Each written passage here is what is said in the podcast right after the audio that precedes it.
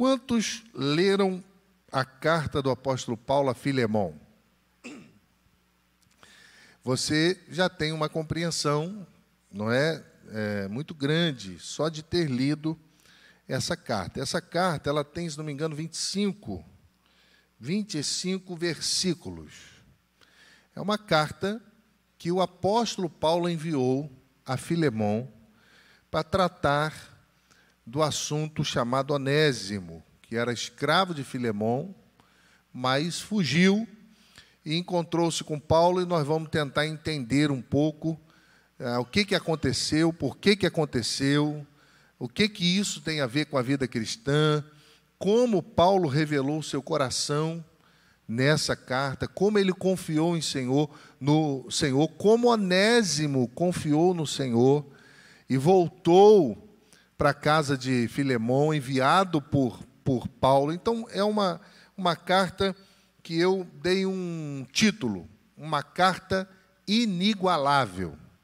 E eu queria ler os três primeiros versículos com você, que diz assim: Paulo, prisioneiro de Cristo Jesus, e o irmão Timóteo, ao amado Filemão, que é também nosso colaborador, à igreja que se reúne em sua casa, a irmã Áfia e a Arquipo, nosso companheiro de lutas.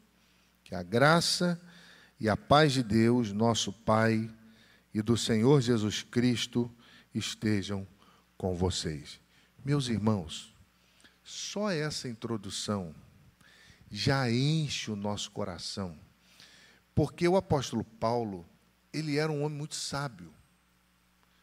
João, capítulo 1, ele vai pegar um termo filosófico e vai aplicar à fé cristã. Ele vai dizer que o Logos, que não era compreendido pela filosofia, era Cristo.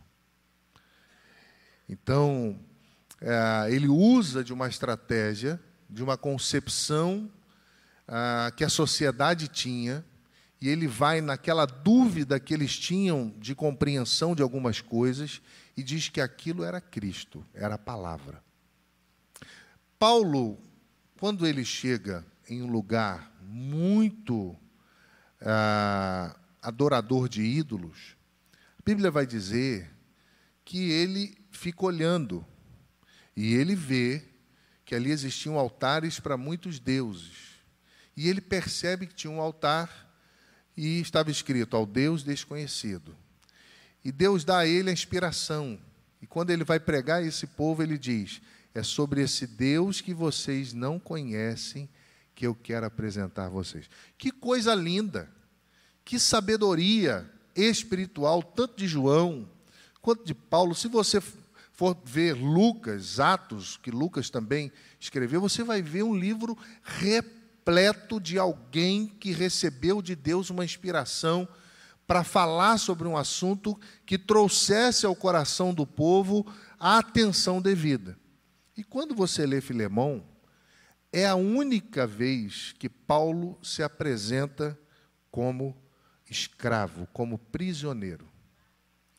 Paulo, nas suas ah, andanças pelo Evangelho, ele escreve falando que era apóstolo e brigando para ser reconhecido como apóstolo no início do seu ministério.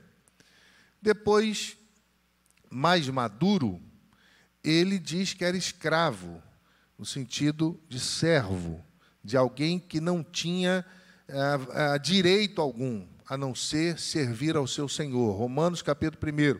Eu, Paulo, dulos de Cristo, ele usa um termo grego, dulos, escravo. Existem dois termos no grego para escravo, dulos e ebed. Dulos é o escravo escravo. Ebed é aquele escravo José, que tem a chave da prisão, que tem um pouco de regalia. Então ali ele fala que é escravo. Mas aqui ele começa a carta a Filemão dizendo que ele era prisioneiro de Jesus Cristo. Ora, meus irmãos, é uma carta particular de Paulo a Filemão. E ela sobreviveu durante a história, durante os tempos. Você sabe que ah, o cânon bíblico levou 400 anos para ser fechado. Muitas coisas aconteceram. Por que, que uma carta pessoal do apóstolo Paulo a Filemão entrou no cânon bíblico? O que, que tem aqui que passou pelo crivo que durante a história a igreja foi fazendo para reconhecer um livro inspirado ou não pelo Senhor? Existem valores aqui tremendos. Essa essa carta, ela nos faz chegar bem perto do coração do apóstolo Paulo, como todas as cartas dele. Você for ler Filipenses, e foi a primeira que nós nos deleitamos aqui, enchia o nosso coração, irmãos, porque era coração puro, era amor de Deus puro. Mas além de ser a mais pessoal, Filemão é a mais curta das cartas do corpo paulino. Ela tem em grego apenas 335 palavras. Ela é uma, uma carta de reconciliação entre Filemão e Onésimo, por isso que nós cantamos Faz chover, perdão e graça. Eu falei, David, vamos cantar essa música, porque é uma carta de perdão. Se você precisa perdoar alguém, até o final dessa carta, Deus vai trabalhar no seu coração e vai resolver isso aí. Até o fim dessa carta, você vai entender que crente, ele precisa caminhar diferente do mundo até o final desse estudo. Hoje, minha intenção é dar um panorama geral. Minha intenção hoje é fazer você entender, ah, no geral, ah, questões importantes dessa carta. E talvez em um, dois encontros nós vamos trabalhar alguns textos pessoais, é, pensar aqui da carta e aplicar a nossa vida. É uma carta de reconciliação entre Filemão e Onésimo. Algo interessante para nós pensarmos. Por que, que sobreviveu esta carta, essa pequena carta, essa única folha de papiro? Por que, que ela não se perdeu durante a história? Por que, que Deus permitiu que ela viesse até nós? Como é que esta carta, metade pessoal, metade oficial, entra na coleção de cartas do apóstolo Paulo? Ela não vai tratar de doutrina, ela não vai atacar nenhuma grande heresia, ela só é uma das indiscutidas cartas de Paulo, escrita a uma pessoa particularmente que Deus permite que venha até nós com princípios tremendos que vão trabalhar a nossa vida. C.H. Dodd, falando sobre esse texto, ele diz que é, Filemão é um bilhete pessoal. Apesar do seu tamanho, ela contém informações acerca da igreja primitiva, da aplicação do evangelho ao problema da escravatura, porque nós vamos falar sobre isso aqui, não sei, é, preciso que Deus nos ajude, né, porque a igreja ela, ela, ela trata de princípios eternos, ela não trata de militância terrena, ela trata, ela condena o pecado, independente desse ou, ou aquele. Ela não milita em outra coisa que não seja o evangelho. Então a igreja passou por esse período da escravatura. Como que a igreja se comportou? Essa carta vai falar muito ao nosso coração. A carta trata, em alguma medida, de algumas implicações sociológicas do cristianismo, no que tange ao posicionamento da igreja frente à escravidão. E Filemão, ele era membro da igreja em Colosso, membro da igreja em Colosso, e o que tudo indica, uh, o texto que nós lemos diz que a igreja funcionava na sua casa. Então, ele era um crente que levou a igreja para casa. Ele era um crente e ele teve um encontro com Paulo. Possivelmente Onésimo conhece Paulo dali. E nós vamos ver as coisas que vão se ligar de maneira muito tremenda. Provavelmente Filemão ele se rendeu a Cristo durante os três anos que Paulo esteve em Éfeso, que ele esteve pregando àquela igreja, no transcorrer da sua terceira viagem missionária. Então, Paulo está falando e Deus está salvando. Possivelmente, Filemão se converteu ali. E o próprio Paulo lembra da importância da decisão que Filemão tomou ao lado de Cristo. Leia lá comigo o verso 19. Eu, Paulo, do próprio punho, escrevo isso. Eu pagarei. É claro que não preciso dizer que você me deve a sua própria vida. Meu Deus do céu. Olha a autoridade desse homem, irmãos. Ele falou: Olha, eu estou mandando de volta. Você vai ver que o contexto é esse. Eu estou mandando o seu escravo de volta. Mas agora você tem que recebê-lo como irmão. Se ele te deve alguma coisa, porque possivelmente Onésimo roubou Filemão e fugiu. Paulo está dizendo: se ele te deve alguma coisa, eu vou pagar. Mas você sabe que você me deve a sua própria vida. Porque se hoje a sua vida é transformada, foi porque eu investi na sua vida, então investe também na vida dele. A autoridade de Paulo. Misericórdia, que coisa linda. Colosso, meu irmão, ficava ah, ao longo do vale do rio Lico, cerca de 160 quilômetros de Éfeso, em uma pequena cidade já insignificante nos dias de Paulo, e nela residia Filemão. Então, nesse ambiente onde Paulo passava para tratar questões da igreja, já é sabido que Deus salvava gente de tudo quanto é jeito. O evangelho foi fazendo a sua obra. Agora, Tíquico é alguém que aparece nesse contexto todo, ele foi o portador da carta enviado de Roma até Colosso na companhia de Onésimo. O que que Paulo fez? Chamou Tíquico, falou: "Leva a carta à igreja em Colosso e leva também a de Filemão". E Tíquico então leva a carta até Filemão e também leva um recém-convertido, que era escravo, fugiu, agora convertido, ele volta para pagar sua dívida.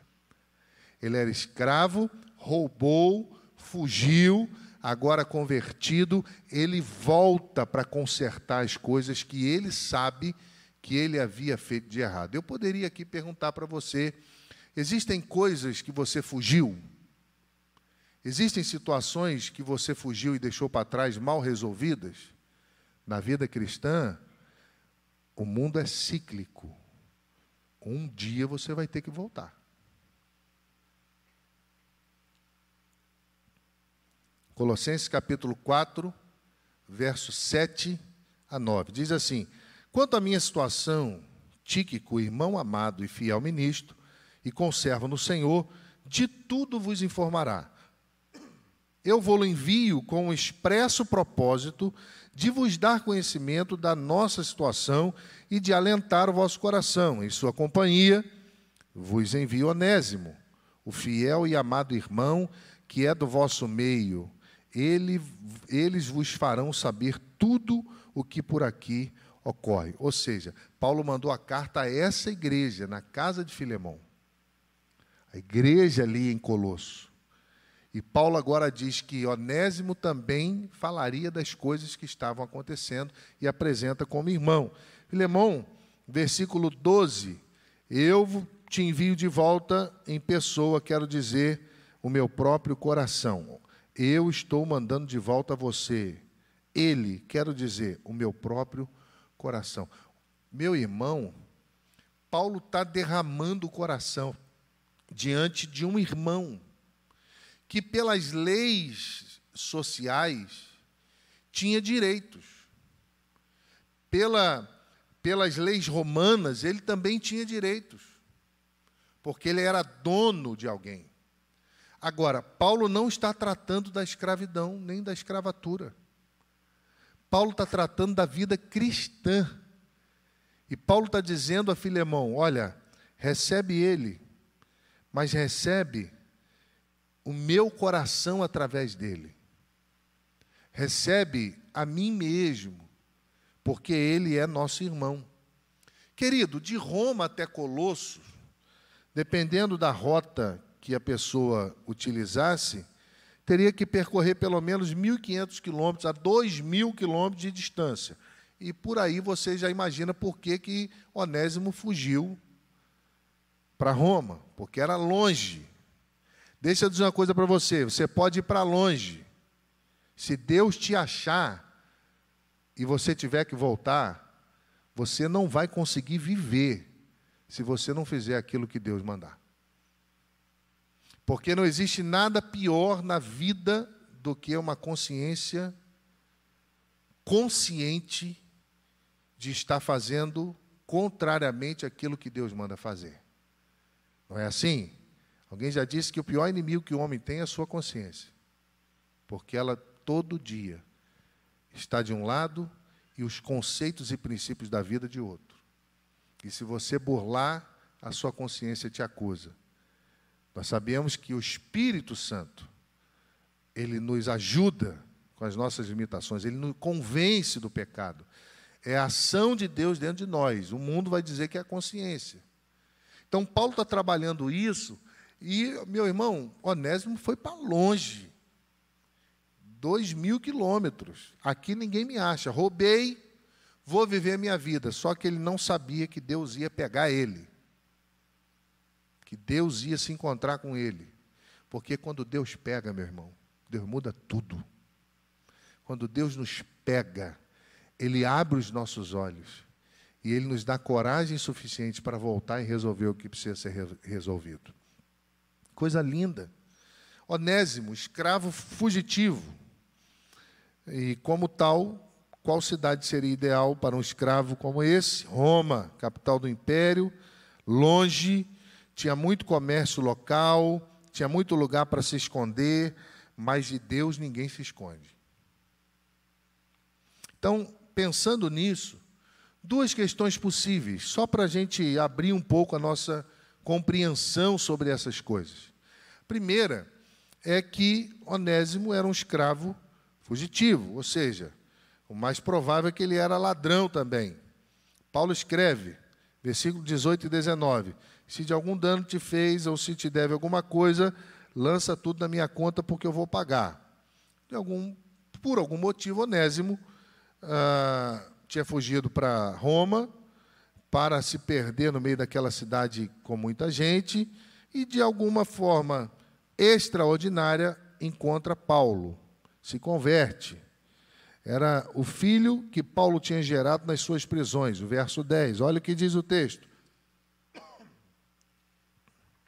Faço um pedido em favor do meu filho Onésimo, que gerei entre prisões, entre algemas. Irmão, Paulo estava preso, ele não, era prisão domiciliar, ele não podia sair. Então quem que foi lá encontrar com ele? Onésimo. Possivelmente já conhecia Paulo porque trabalhava lá na casa que tinha uma igreja.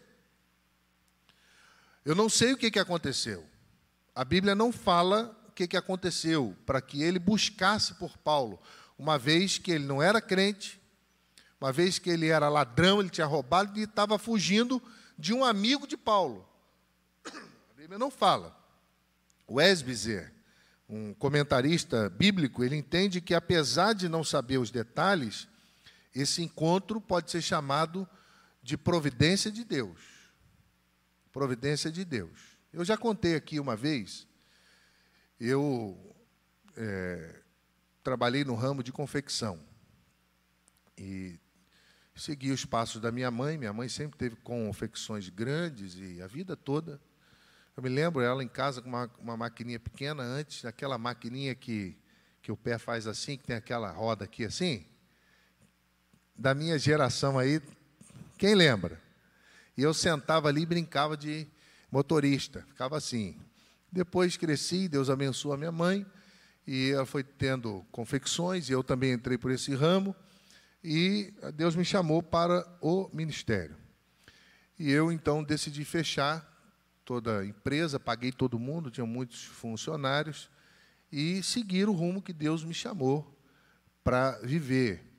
Recém-casado com Janine, e aí paguei tudo, limpei conta bancária, tudo, paguei tudo, falei, Senhor, agora eu vou viver é, para servir ao Senhor e o Senhor que vai me sustentar. E assumi a primeira igreja batista em Cachoeira de Macacu. Quando assumi a igreja, é, meses depois eu recebo uma mensagem um pouco esquisita de um rapaz que, que comprava, que eu vendia, dizendo que eu tinha que ir lá para acertar algumas coisas, porque alguns cheques haviam voltado. Não entendi e fui lá resolver.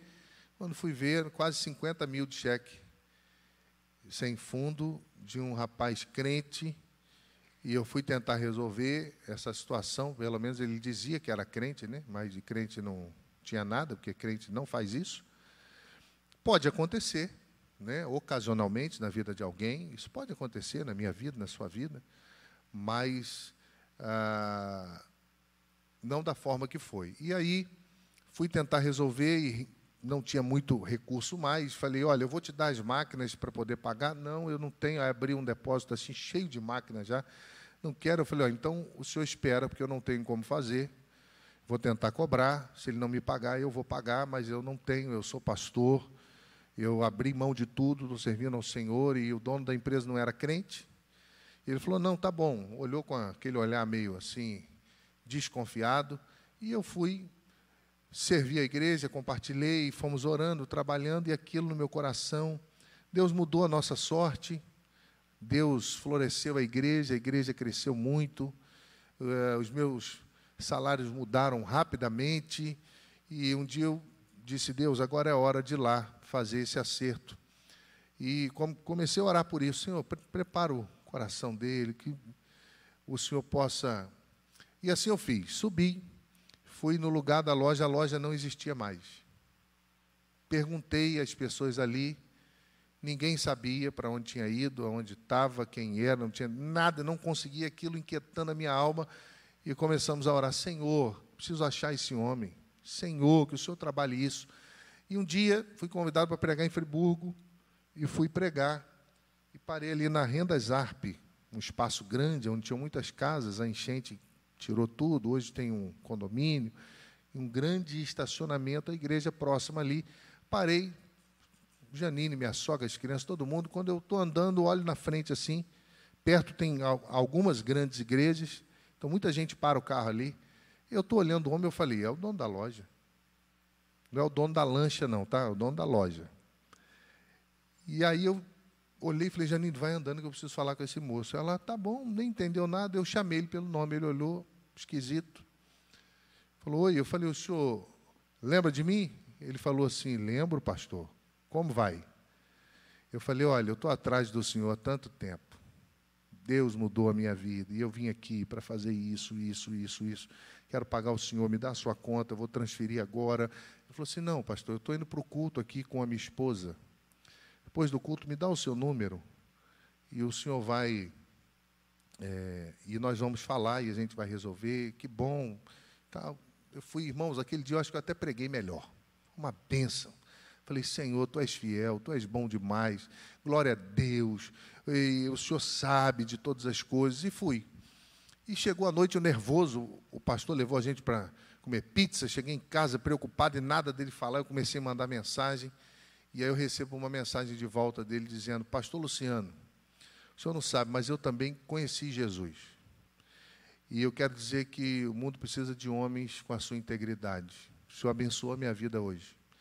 E eu quero dizer para o senhor que o senhor não me deve mais nada. Porque Deus botou no meu coração o desejo de viver uma vida íntegra, mesmo diante das dificuldades. E aí pude orar com ele, Deus foi honrado, porque Deus sabe que eu não fiz aquilo. E assim foi na vida de Onésimo. Ele fugiu porque, no caso dele, ele não conhecia Jesus. Agora, a gente não sabe o que, que aconteceu, mas o que aconteceu foi que ele teve um encontro com Jesus. E eu já ouvi crente falando assim: não, se você está devendo, deixa passar cinco anos, que caduca. Você já ouviu isso, irmão? Então, como é que a gente fica com a nossa consciência? Diante de Deus, não é diante das pessoas só, que já é suficiente, porque a gente tem que honrar o nome de Jesus. Agora, como é que a gente fica diante de Deus? Porque Deus conhece, Ele prescuta o coração, Ele sabe quem nós somos. E a nossa integridade tem que ser diante deles, porque, dele, porque só vai ser diante dos homens se for diante dele. Então, onde está o temor? Onésimo, de alguma forma, ah, foi alcançado por esse temor. Paulo manda ele de volta. Ele podia ser preso, ele podia ser açoitado, ele podia ser morto. E não ia dar nada para Filemão. Mas ele foi confiando no amor de Deus. na orientação de Paulo para fazer o que é certo. Eu não sei o que, que Deus quer conosco como igreja. Eu não sei o que, Deus quer com você. Eu não sei por que Deus ministrou meu coração para trabalhar essa série dessas cartas. Eu não sei. O que eu sei é que Deus quer falar com a gente, quer conduzir a nossa vida e quer transformar alguma coisa em nós. A segunda questão interessante, além dessa, é que provavelmente a situação da fuga tenha se tornado insustentável, porque chega lá Epáfras, e ele era também conhecido, né? conhecia Onésimo, Filemão, possivelmente tinha ouvido alguma história ali dessa situação, e quando Epáfras chega, a consciência de Onésimo o leva a confessar o seu pecado. Não sei, isso são teorias. Ele falou: não tem mais para onde fugir, e eu vou lá fazer o que tem que fazer. Eu prefiro confiar na primeira, porque quando Jesus entra no nosso coração, ele muda tudo. E o que chama a minha atenção é a declaração de Paulo no verso 13. Paulo fala assim: estou mandando para você, recebe o meu coração. Eu queria de verdade que ele ficasse comigo. Agora, mas ele precisa fazer o que é certo porque ele é seu escravo. Só que não recebe como escravo, recebe como irmão e recebe a mim mesmo, recebe o meu coração. Irmãos, nós vivemos numa sociedade muito cruel. Essa questão sociológica do super-homem, isso é uma visão da sociologia, que o homem é o que ele tem, ele vale o que ele tem. Daí que vem a ideia do filme Super-Homem, sabia? Desse homem poderoso que precisa ter tantas coisas. Isso é uma visão sociológica. E a sociedade é, se estriba nesses valores. Agora, o reino de Deus, ele, ele, ele se estriba no direcionamento do Senhor. O reino de Deus se estriba no amor de Deus. Então, enquanto a sociedade trabalha para ter, para conquistar, para passar por cima, né, é, para fazer negócios ilícitos, para. É, eu, eu já vi tanta coisa. O reino de Deus é um reino de perdão, é um reino de, de justiça. Se deve, paga. Mas é um reino de amor. Então, por mais que seja uma carta com muita tensão, Onésimo podia ser morto. Ela é uma carta com muito amor porque há uma relação amorosa entre os membros dessa igreja. Existe uma questão histórica aqui, né? O verso 14 prova aí, você pode ler, que Onésimo era escravo de Filemão. E por isso Paulo vai falar e vai fazer com que Onésimo volte a Filemão. Qual era a posição dos escravos? O escravo não era uma pessoa, era uma ferramenta vivente. Qualquer senhor tinha direito de vida e de morte dos seus escravos, tinha um poder absoluto sobre eles. Podia esbofetear as suas orelhas, condená-lo a tarefas pesadas, ordenar, por exemplo, que trabalhassem encadeados às suas terras, no campo ou uma espécie de prisão fábrica, ou podiam castigá-los com golpes de vara, de látego ou de látego atado, ah, pôr neles a sua marca na, na testa, ah, se eles fossem ladrões e fugitivos, como no caso de Onésimo, finalmente, ah, se comprovassem que eles eram ah, incorrigíveis, eles poderiam ser crucificados. E no Império Romano, à época, haviam 60 milhões de escravos. Se o escravo se rebelasse, o problema se tornava mais sério ainda. Um escravo rebelde era rapidamente eliminado. Um escravo que escapava, no melhor dos casos, era marcado com ferro na frente, com F, que simbolizava a palavra fugitivos, fugitivo, e no pior dos casos, morto. E Paulo sabia o que isso também podia significar. Essa escravidão, essa escravidão enraizada no mundo antigo é o que faz Paulo mandar Onésimo de volta ao seu senhor. Filemão, que era um risco considerável. Meu irmão, sempre que Deus manda a gente fazer alguma coisa, tem um risco considerável. Sempre, tudo na vida cristã. Mas a gente precisa obedecer. Nós precisamos ouvir a voz do Senhor, não sejam somente ouvintes, Tiago fala, né, mas praticantes. Paulo, com o coração tomado de amor, de temor e de confiança, envia Onésimo. E, pelo que está escrito, eu creio que Onésimo foi com o mesmo espírito. O que, que Paulo pediu? Para que Filemão o recebesse de novo, ainda que não como escravo, mas como irmão em Cristo. Verso 16, olha lá. Não como escravo, mas muito mais do que escravo, como um irmão caríssimo, especialmente de mim, e com maior razão de você, quer como ser humano, quer como irmão do Senhor.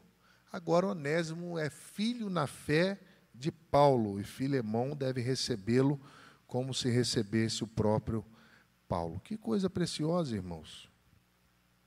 E existem algumas passagens, eu já estou caminhando para o final para não ser pesado aos irmãos, mas eu preciso dar esse parecer geral para você entender. Existem algumas passagens nas quais Paulo estabelece os deveres dos escravos e dos senhores. Olha só, Efésios, capítulo 6, versos 5 a 9.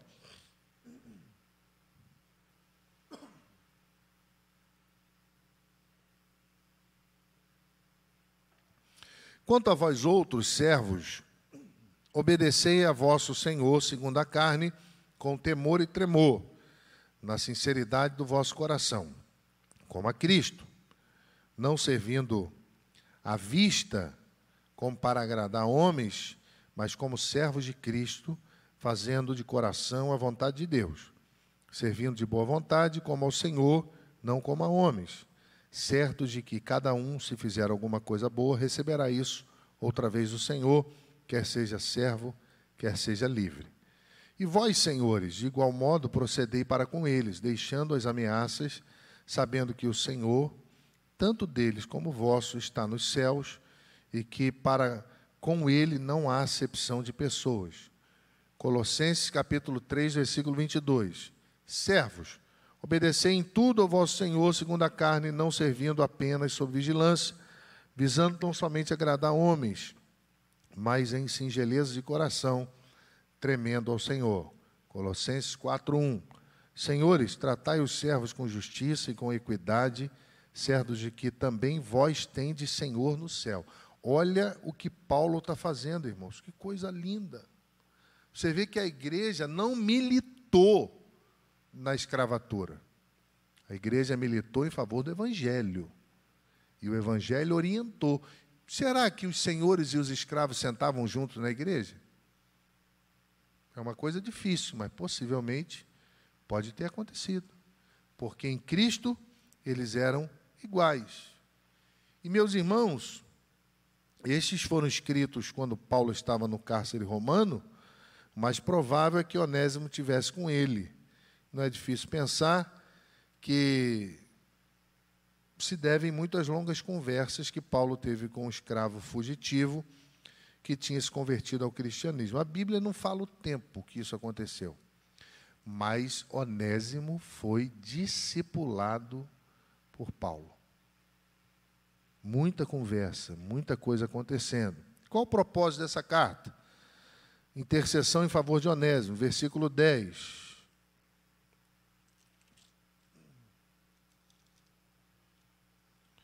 Faça um pedido em favor do meu filho Onésimo, que gerei entre algemas. Paulo está intercedendo. Uma palavra grega, paracaléu, que é chamar ao lado. Mas aqui tem o sentido de fazer um pedido em favor. E também uma aposta ao amor cristão. Alguém que está apostando tudo, a própria vida, confiado única e exclusivamente no amor de Deus. Verso 9. Prefiro, no entanto, pedir em nome do amor, sendo que sou Paulo velho e agora também prisioneiro de Jesus Cristo. Meu irmão, se alguma coisa não está dando certa, foca no amor. Se volta ao amor cristão, ao amor de Deus. Que Deus vai dar o direcionamento. Você crê nisso ainda? Diga amém. O nome Filemon, Filemon na língua grega significa amoroso. Olha que negócio sério. Um camarada amoroso se tornou ladrão, fugitivo e agora volta cheio da graça de Deus, do conhecimento do Evangelho e vai, ah, de fato, exercer a sua razão de ser. Paulo dá testemunho que ouviu do amor que Filemão tem para com Jesus e para com os santos. Quem que falou isso para Paulo? Onésimo. Ele roubou, mas ele admirava Filemão, porque ele via o envolvimento com a igreja.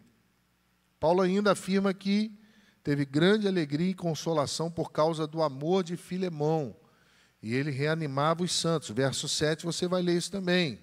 E por fim, irmãos, no versículo 16, Onésimo deveria ser recebido como irmão amado, não como escravo, muito mais do que escravo, como irmão caríssimo, especialmente de mim, e com maior razão de você, quer como ser humano, quer como irmão no Senhor. Meu irmão, eu termino aqui dizendo a você que esse deveria ser o sentimento de todo mundo aqui, meu e seu,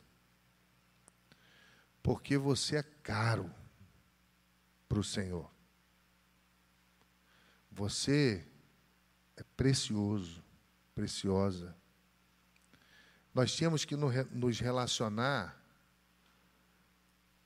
assim,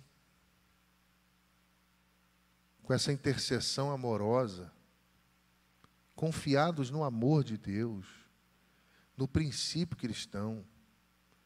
Nós tínhamos que nos relacionar com essas questões que o apóstolo Paulo trata, uma questão seríssima. Confiado única e exclusivamente na certeza de que ele estava lidando com um crente. Na certeza de que ele estava lidando com um ambiente diferente do ambiente do mundo. Na certeza de que a ambiência do Evangelho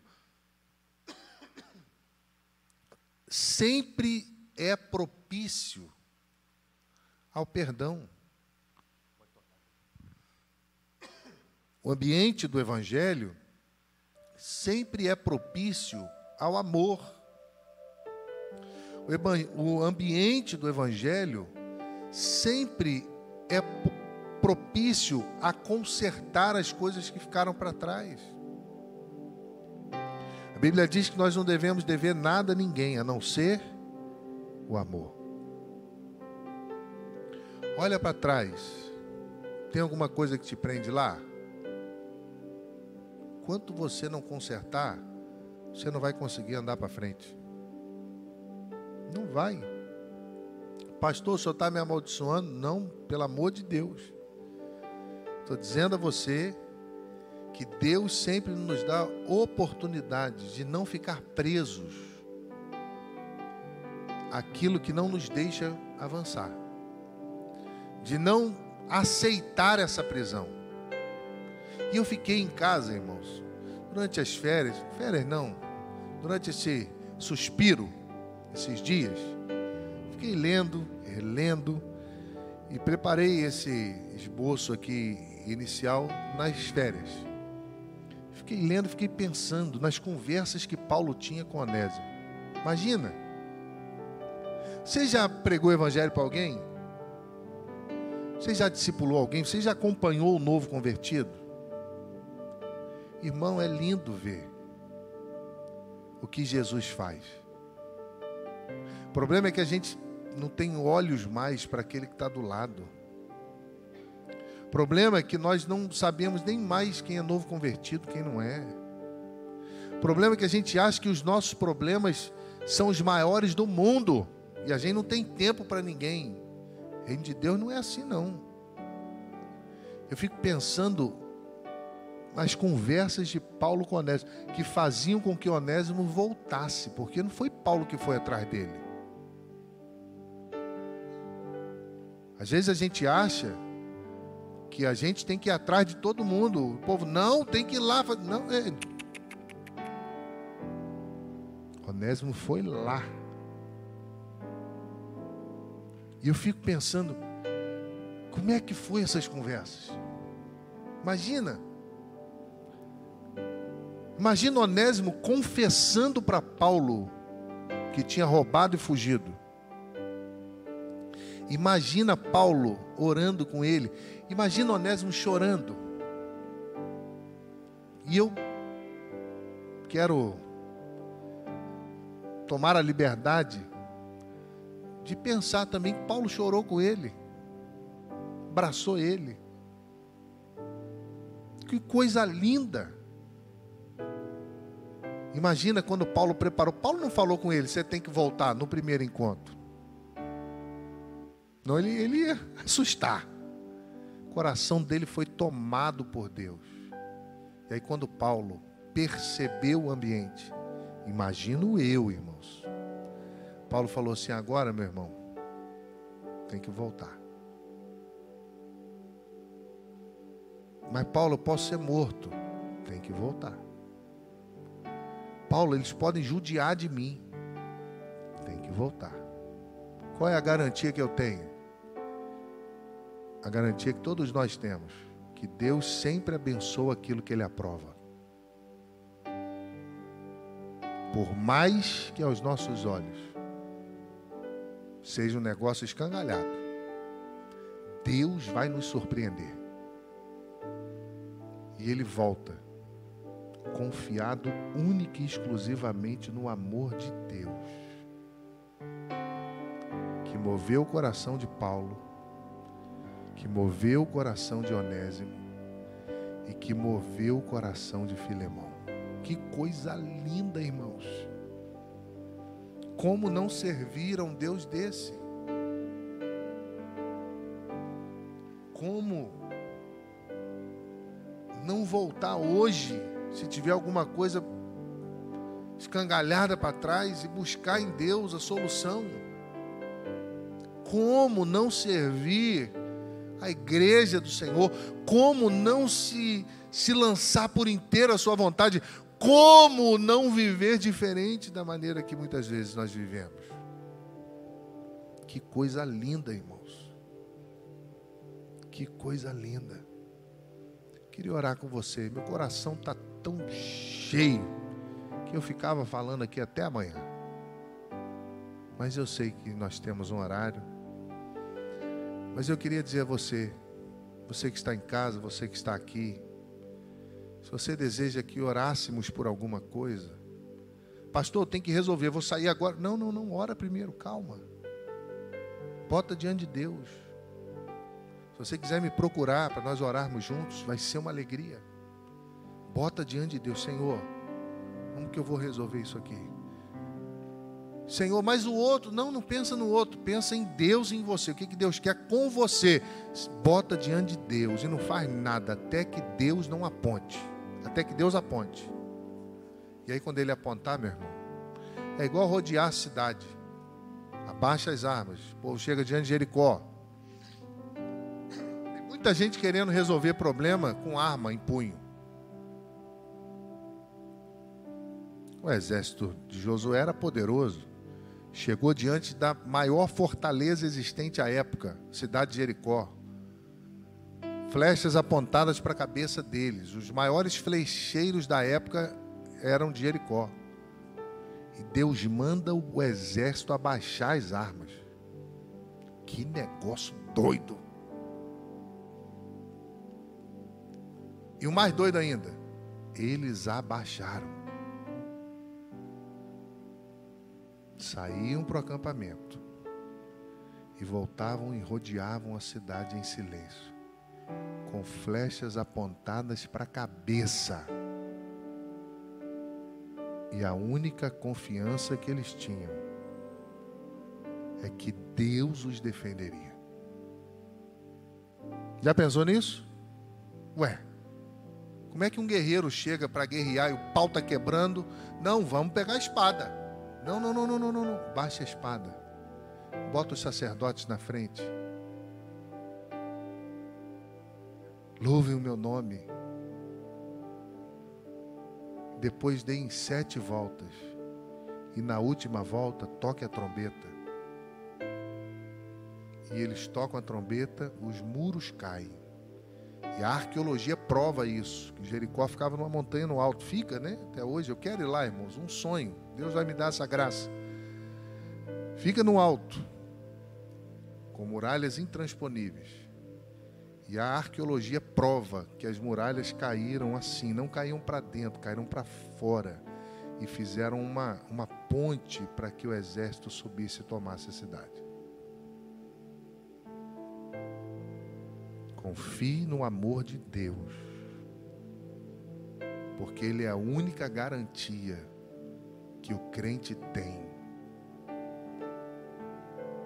Faz o que é certo, porque Deus sempre abençoa aquilo que Ele aprova. Vamos orar?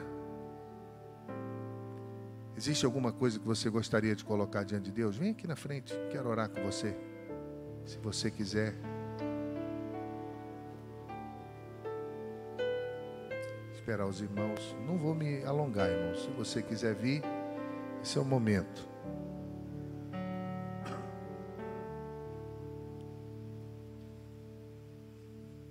Que coisa linda. Que a Bíblia é maravilhosa. Deus abençoe vocês.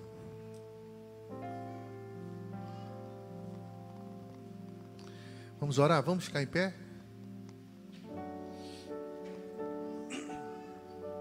Senhor, aqui está o teu povo, os que vieram à frente, os que ficaram nos seus lugares.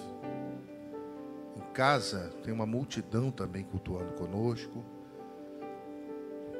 E todos nós estamos diante da tua palavra. Eu quero te agradecer, Senhor, porque o Senhor nos deu a tua palavra. O autor de Hebreus vai dizer que antigamente o Senhor falava por meio dos profetas. E hoje o Senhor fala por meio da sua palavra.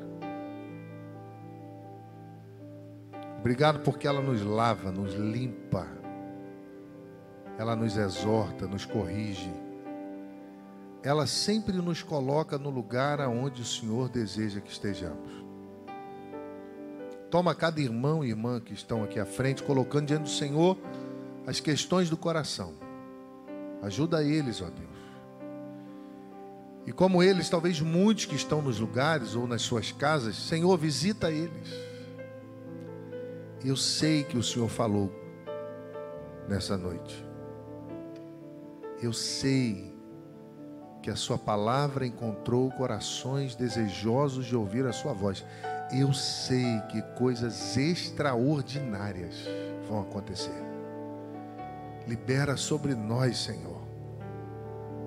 Libera sobre mim, sobre as nossas casas. Libera, Senhor, a tua palavra. E nos guia pela tua palavra, que é poderosa nos mostra o caminho, Senhor. Para frente e para trás. Mas vai com a gente, porque precisamos do Senhor. Que o amor de Deus, a graça e o senhorio de nosso Senhor e Salvador Jesus Cristo, que é a comunhão no Espírito Santo de Deus, sejam com todos vocês, meus irmãos, prisioneiros do Senhor, hoje e para sempre. A igreja diz: Deus nos abençoe.